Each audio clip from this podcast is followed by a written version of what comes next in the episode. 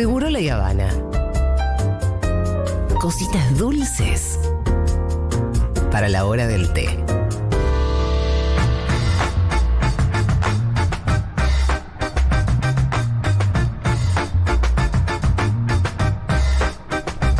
El señor Juan Manuel Car, como todos los viernes, presente en Seguro La Habana. ¿Cómo andan? A mí me gusta Juanma cuando traes cosas de Lula, porque Oh.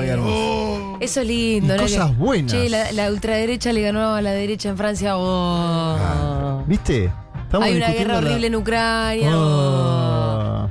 Lula está, Lula está rugiendo como un león. El león latinoamericano. ¡Oh, Lula! El león latinoamericano. Le No, acaban voz, de decir algo que además me pare- ahora vos vas a ir al detalle, pero a mí me Sí, parece que es una noticia que irradia en el continente Sí, también. es verdad eso.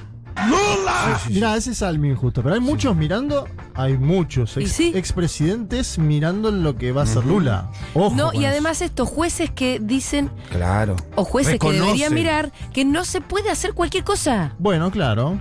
¿Querés que vayamos a la Sí, noticia? sí. O, tira el título vos, tira el título vos. Pará, que yo tengo... Ah. Que la ONU dijo no sé qué cosa. La ONU dijo que la operación Lavallato Sí. Fue un. Violó los derechos políticos de Lula. ¿Sí? Un comité de derechos humanos de la ONU. Cada uno siempre ya tiene este meme, ¿no? De la ONU, cuánto influye, cuánto no en los debates, pero es la organización madre de, ¿no? a nivel internacional. Y concluyó el Comité de Derechos Humanos de la ONU que se violó el derecho de Lula a ser juzgado por un tribunal imparcial en esta operación llamada Lavallato que mencionamos antes, donde primero Lula había sido condenado, acuérdense, a nueve años de prisión y luego esa pena la elevaron a 12, ¿no? Sí. Y quien lo condenó fue nada menos que Sergio Moro, que después Wow. fue ministro De justicia. de justicia de Jair Mesías Bolsonaro. Que hasta hace poquito era candidato a presidente. Claro, se bajó, porque aparentemente quiere fueros ese hombre, ¿no? Quiere ir a la Cámara de Diputados. Está buscando fuera como, como alguien que llama a las 4 de la mañana al dealer. Claro, sí, sí, Exacto. Moro está a las 4 de la mañana con el teléfono en mano y está por mandar ese mensaje. Eh, Waiting for the man. totalmente, este órgano de 18 expertos eh, independientes, ¿no? Con sede en Ginebra, analizó una queja que había presentado la defensa de Lula.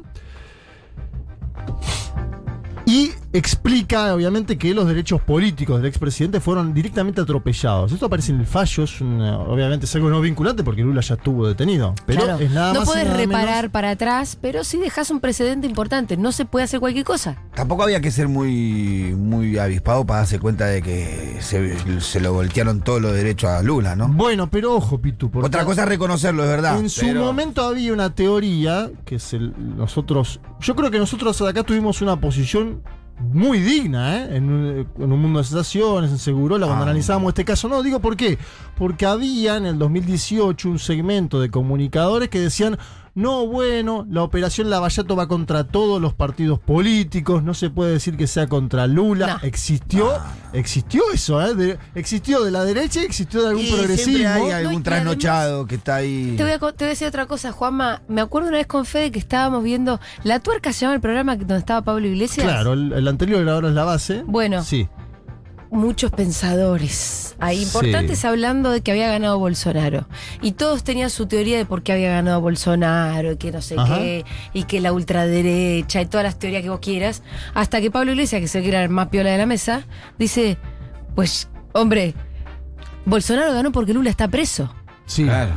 ¿Entendés? Como vos podés tener mucha teoría y todo lo que quieras, pero faltaba también en el análisis político que también la ultraderecha llega porque al líder del de el movimiento popular en Brasil lo metieron preso. Sí, sí, totalmente de acuerdo. Bueno, Moro acuerdo. en una entrevista hace poquito, hace unos días, dijo de que él había encontrado una herramienta más eficaz para destruir al PT que era el lavallato. Sí, la judicialización de la política, me parece ahí que. Bueno, si les parece, ahí podemos escuchar a- Dale, al por abogado de Lula. Ujú. Para que él explique, dice directamente para el abogado de Lula, esta es una decisión histórica, lo escuchamos y después lo traduzco. É uma decisão histórica e é uma vitória não apenas do presidente Lula, mas uma vitória de todos aqueles que acreditam na democracia e que acreditam no Estado de Direito, em uma corte mundial, que é o Comitê de Direitos Humanos da ONU, reconhecer que eh, a Operação Lava Jato, o ex-juiz Sérgio Moro, o procurador Deltan Dallagnol atuaram de forma ilegal, arbitrária e afrontando um tratado internacional da ONU. Bien, ahí estaba. El Cristiano Sanin Martin se llama, es el abogado de Lula. Este hombre es el que más lo visitó a Lula, obviamente, por motivos laborales en Curitiba. Dice es una decisión histórica y es una victoria no solo del presidente Lula, sino también de todos aquellos que creen en la democracia y que creen en el Estado de Derecho. Una corte mundial, dice Cristiano Sanin Martins, que es el comité de Derechos Humanos de la ONU dice que la operación Lavallato, el ex juez Sergio Moro y el fiscal del TAN de la Unión actuaron de forma ilegal, arbitraria y afrontando un tratado internacional de la Organización de Naciones Unidas. Tremendo eso. eh, ¿Ese comité lo preside Bachelet? Bachelet es la alta comisionada Ah. para derechos humanos de la ONU. Este es un comité aparte de, Ah, de aparte. expertos, pero obviamente eh, hay, hay- hay un vínculo por la organización, ¿no? Eh, estaba muy bien esa pregunta, Pitu. Obviamente, la verdad que son 580 días presos y lo que decíamos antes, ¿no? Eso no. no si Eso bien abre, esto, esto abre- si bien esto esto abre la- compensa. la, posibilidad de que, jui- que- de que Lula inicie un juicio contra, contra el Estado por eso. Seguro. Y Claro, Lula, porque- Lula además ya, presentó demandas contra. Porque gratis no es que te choreen 500 días de No, tu no, vida. ya ¿eh? presentó demandas contra el fiscal Ganó la derecha por eso. Ya presentó demandas contra el fiscal Dalañol, que el fiscal Dalañol tiene que indemnizarlo ahora, acuérdense, tiene que pagarle una suma de dinero, que igualmente es una Él la suma. va a donar, me Es una suma folclórica, son 15 mil dólares, la verdad. Sí, pero que Eh, Lula ya dijo que le iba a donar. Sí, además dice que la va a él dijo que todo lo que, que él iba a avanzar, o al menos así entendí, que todo lo que iba a ser donado. Seguro, y y es algo eh, importante, Sopitu, que, que mencionás. Y hay una parte, Lula tuvo. Me interesa a mí vincular el tema de Bolsonaro, esto que decías vos, Julita. Bolsonaro sacó provecho de la situación legal y judicial y sacó provecho de negar la política. Es decir, hizo política de la antipolítica, eh, Jair Mesías Bolsonaro. El otro día Lula habló con, con un, con un grupo de youtubers y medios alternativos de Brasil, algo que es interesante, ¿eh? los puso en doble, doble fila, youtubers y medios alternativos, Mira, y tuvo tres horas y los media. Futurox, hablando. digamos. Ponele, yo me imaginaba, che, serías buena algún... Es tipo de Lula con te lo resumo de, de allá. No, pero digo, vengo lo porque- que pasa es que es importante porque además en Brasil los medios contrahegemónicos No, son mínimos, son mucho Son menos que acá exacto. todavía. Entonces Lula que dijo, vamos a juntar a youtubers y medios Sí. alternativos. Yo me pongo en una tril, son 5 y 5, Sí. juntó a 10 y estuvo 3 horas y media hablando, obviamente. No, es quiero un tipo ir. que no. ¿Y lo filmaban los pibes o esto se No, no, transmitió? no, lo transmitieron los canales de Lula. ah, ok. Convocó Lula y su organización, su prensa, eh, Crispiniano, que, quien, quien la dirige, a estos youtubers para hacerla. Me pareció muy bueno y muy digno. Y en una pregunta que le hicieron, le preguntaban justamente sobre esto, sobre la antipolítica, Bolsonaro. Y escuchémoslo si lo, lo- lo traduzco después. Este es Lula hablando sobre Bolsonaro y la negación de la política en Brasil. Eu fico imaginando, sabe, como é que as pessoas votaram no Bolsonaro.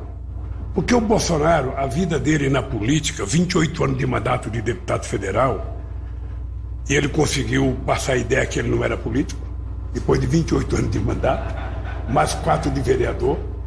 Ou seja, ah, quem, quem militou com o Bolsonaro quando era deputado, duvido que alguém acreditasse que o Bolsonaro fosse eleito presidente.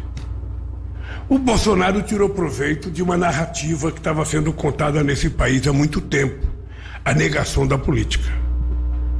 Quando você começa a negar a política, o que vem pior, o que vem depois é sempre pior.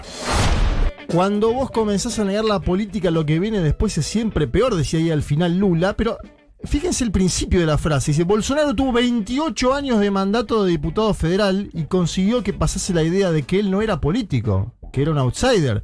Después de 28 años de mandato y 4 de concejal, dice, dudo que aquellos que militaron con Bolsonaro cuando era diputado pensaban que podía ser presidente. Sacó provecho de la negación de la política.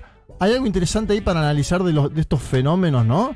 Gente que incluso vive del Estado y se para como que no es del Estado. En la Argentina hay algún, Acá hay hay algún que otro, que- hay algún que otro outsider que no. Que- Algunos que viven hace 20 años del Estado y nos critican a los piqueteros que dicen que vivimos el Estado de los planeros. Bueno, sí, y, y estos Y ellos cobran outsiders. fortuna del Estado. Bueno, están tan buenas esas discusiones. Y además hay hay un segmento, le debe pas- pasar a Mati, que lo vi acá, a- a- al impostor de los miércoles, lo vi comiendo. Cuando va a hacer los móviles, ¿viste que hay como una frase que es: ¿son todos ladrones en la política? Sí. Está una frase instalada. Escucha lo que dice Lula, lo dijo en ese mismo momento, sobre esta frase: son todos ladrones, a ver.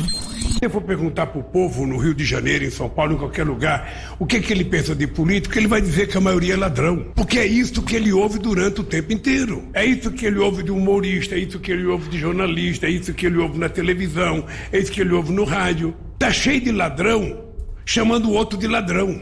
Ahí está. Está lleno de ladrones llamando a otros de ladrones. Escúchame, necesito Una ver toda la charla. ¿Está La subtitulada está- en la algún está- lugar? No, no, pero la está viendo Se va a dejar Fito encontrar en acá. YouTube, a full. ¿Querés que la subtitulemos? ¿No? Ponemos Yo ese creo que es esfuerzo un buen titánico. trabajo para Quique Vázquez. Bueno, les- le mandamos a Quique. Sí. Lo que decía Lula ahí Fueron es- tres horas y media, igual Quique me va a matar. Eh, además, subtitular Pero un- Quique, mirá, Quique subtituló la primera entrevista que dio Lula Sí. en la prisión a Folio de Sao Paulo, que la subimos al canal de Futu y la subtituló en aquel entonces. Si tiene ganas, Quique, eh, decía ahí, si vos le vas a preguntar al pueblo en San Pablo qué piensa de la política, te va a decir que la mayoría son ladrones, porque eso es lo que escucha el tiempo entero, es lo que escucha el humorista, del periodista y de la televisión. Está lleno de ladrones llamando a otros de ladrones.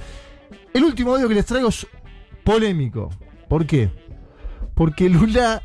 ¿Se acuerdan que les presenté al candidato a vicepresidente de Lula, Gerardo Almin, es gobernador del estado de San Pablo, un hombre conservador si se quiere?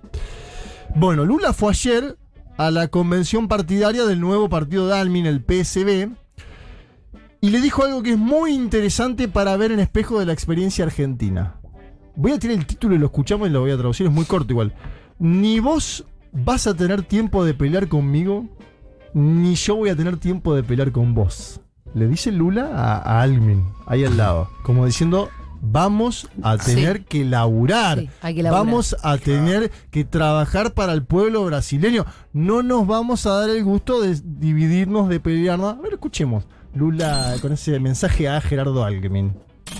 Nem você vai ter tempo de brigar comigo, nem eu vou ter tempo de brigar com você. Porque nós vamos ter que dedicar todo o nosso tempo a brigar com quem precisar brigar para recuperar a dignidade, a qualidade de vida do povo brasileiro.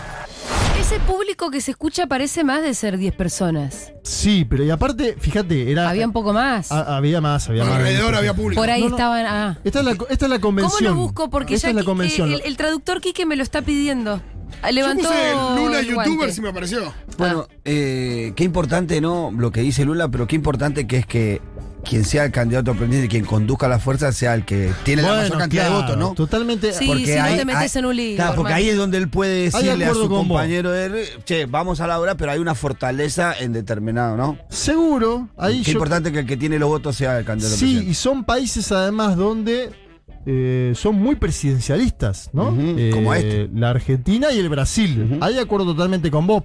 Porque también si vos tenés disconformidad con algunas decisiones, tenés que manifestar la disconformidad y lo más lógico del mundo. Esto estamos totalmente de acuerdo. Pero ponerle que el vicepresidente de Lula tenga alguna disconformidad eh, va a ser saldada de otra manera porque el que tiene el caudal de votos más grande es ese el presidente. Exacto, sí, la Argentina en eso tiene un híbrido eh, bueno, complejo. complejo, problemático, producto de subproducto del macrismo, también tomar decisiones políticas económicas en la Argentina son problemáticas producto de lo que pasó con el macrismo, pero me parece interesante eso como tenemos un compromiso que es tener que dedicar todo nuestro tiempo a luchar junto a los que necesitan para mejorar la dignidad y la calidad de vida del pueblo brasilero. Lula está mostrando también cómo se disparó la inflación en Brasil, que es otro hecho que tiene que ver con la coyuntura internacional, pero que él dice, Bolsonaro no hace nada como gobierno para parar esto, no es que ha hecho un control de precios, no es que no hace nada, deja hacer, deja pasar porque en buena parte trabaja para cierto sector de la élite económica brasilera que quiere que siga.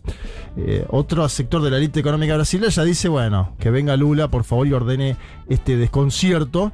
Me parecía bien en este día que hablamos de cómo la ONU concluye que esta operación Lavallato violó los derechos de Lula, traer también estos últimos audios, ¿no? Y ese Lula con youtuber que es muy simpático, podríamos acá, se podría copiar, digamos, la, la metodología, ¿no?